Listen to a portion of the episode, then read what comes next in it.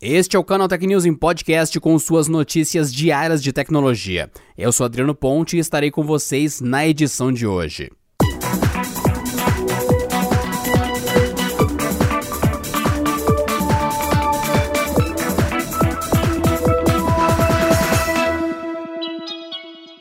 Google anunciou que o seu serviço de buscas e o Google Maps agora oferecem a opção de pedir comida online. A novidade se integra aos serviços de pedido de comida já conhecidos no mercado, permitindo buscar pelo restaurante, encomendar seu prato favorito e pagar. Tudo diretamente pelo Google, sem precisar de qualquer outro app instalado no celular. A opção será oferecida para restaurantes conveniados aos serviços parceiros. No caso do Brasil, o único até o momento é o Rappi. Ele usa o recurso de geolocalização para identificar estabelecimentos participantes nas proximidades. Quando o usuário buscar por um dos restaurantes na região, o Google oferecerá a opção Faça seu pedido. O recurso mostra com quais serviços de delivery o lugar é conveniado, permitindo fazer o pedido sem sair da página. A novidade aproveita os cartões cadastrados pelo usuário em sua conta Google, dispensando o preenchimento de números e data de validade ou código de segurança. Com o pedido feito, a tela exibe o status da entrega com direito à previsão de chegada do prato solicitado. Segundo o Google, a opção de pedido de comida já está disponível nas versões mais recentes de todos os principais navegadores de celular e desktop. No entanto, é possível que leve alguns dias até ser disponibilizada para todo mundo. O espelhamento de tela e controle do Android Auto atualmente exige o uso de um cabo USB para quase todos os celulares disponíveis no mercado.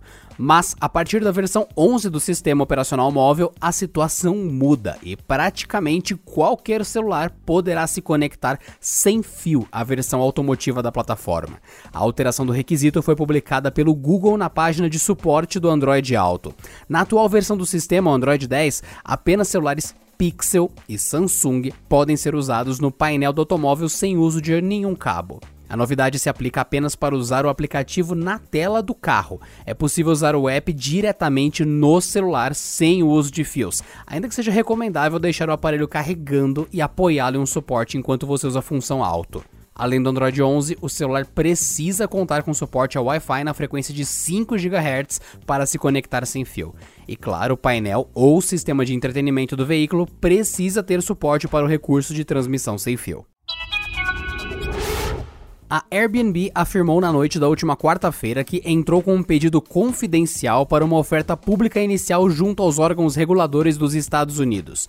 Com isso, a empresa se prepara para estrear no mercado de ações norte-americano ainda em 2020. O número de papéis que ela venderá e a avaliação que buscará ainda não foram determinados. A mudança brusca de movimento ressalta uma recuperação parcial da indústria de viagens, que foi atingida seriamente esse ano por cancelamentos e restrições causados pela pandemia de Covid-19. A Airbnb afirmou em julho que os clientes reservaram mais de um milhão de noites em um único dia, algo que acontece pela primeira vez desde o dia 3 de março.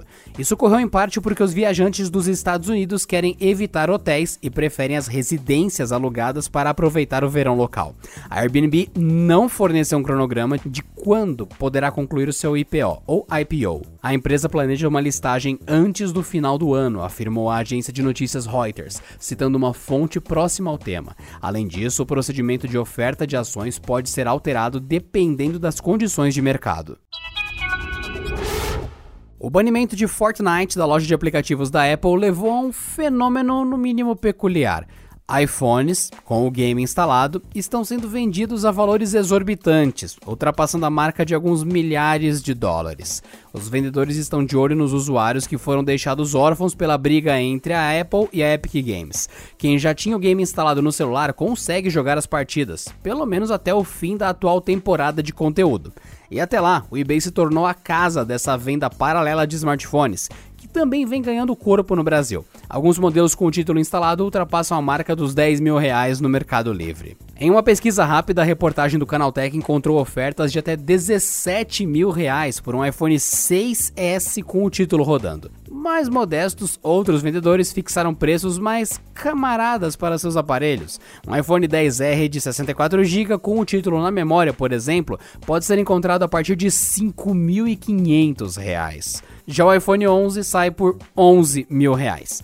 Oficialmente, os aparelhos são vendidos por, respectivamente, R$ 4.300 e R$ 4.999.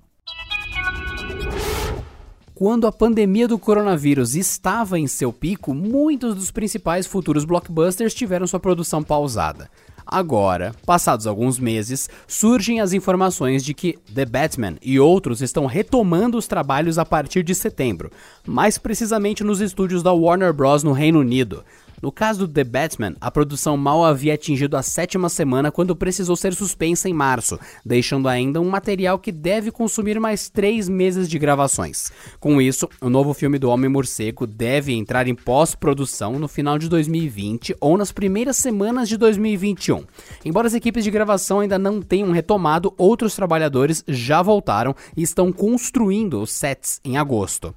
Desde que a produção foi suspensa, Robert Pattinson, que interpretará Bruce Wayne e outros membros do elenco ficaram isolados no Reino Unido, o que facilitará a retomada no próximo mês. Previsto para estrear em junho de 2021, The Batman agora tem seu lançamento previamente agendado para 1 de outubro do mesmo ano.